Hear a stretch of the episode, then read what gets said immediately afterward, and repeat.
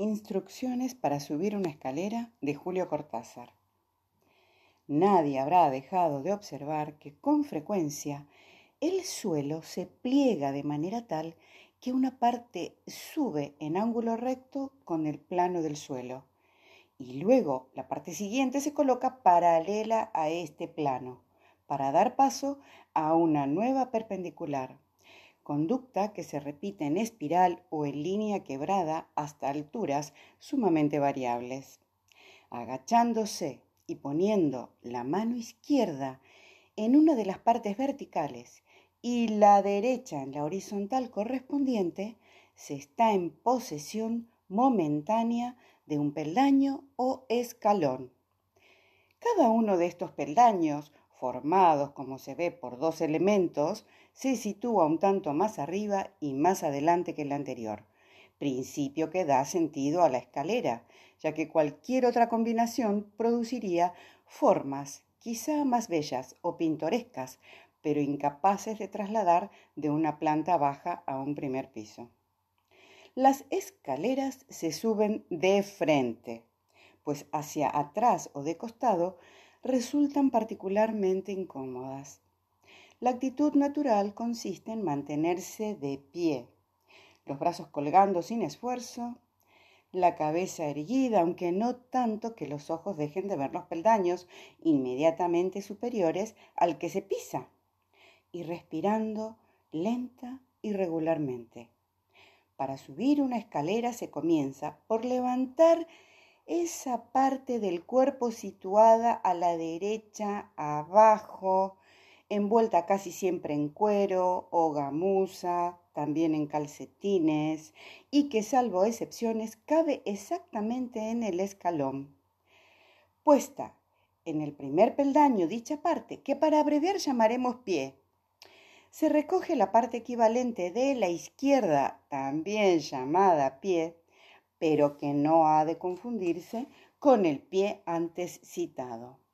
Y llevándola a la altura del pie, se la hace seguir hasta colocarla en el segundo peldaño, con lo cual en este descansará el pie y en el primero descansará el pie. Los primeros peldaños son siempre los más difíciles, hasta adquirir la coordinación necesaria. La coincidencia de nombres entre el pie y el pie hace difícil la explicación. Cuídese especialmente de no levantar al mismo tiempo el pie y el pie. Llegado en esta forma al segundo peldaño, basta repetir alternadamente los movimientos hasta encontrarse con el final de la escalera. Se sale de ella fácilmente, con un ligero golpe de talón que la fija en su sitio, del que no se moverá hasta el momento del descenso. Preámbulo a las instrucciones para dar cuerda al reloj de Julio Cortázar. Piensa en esto.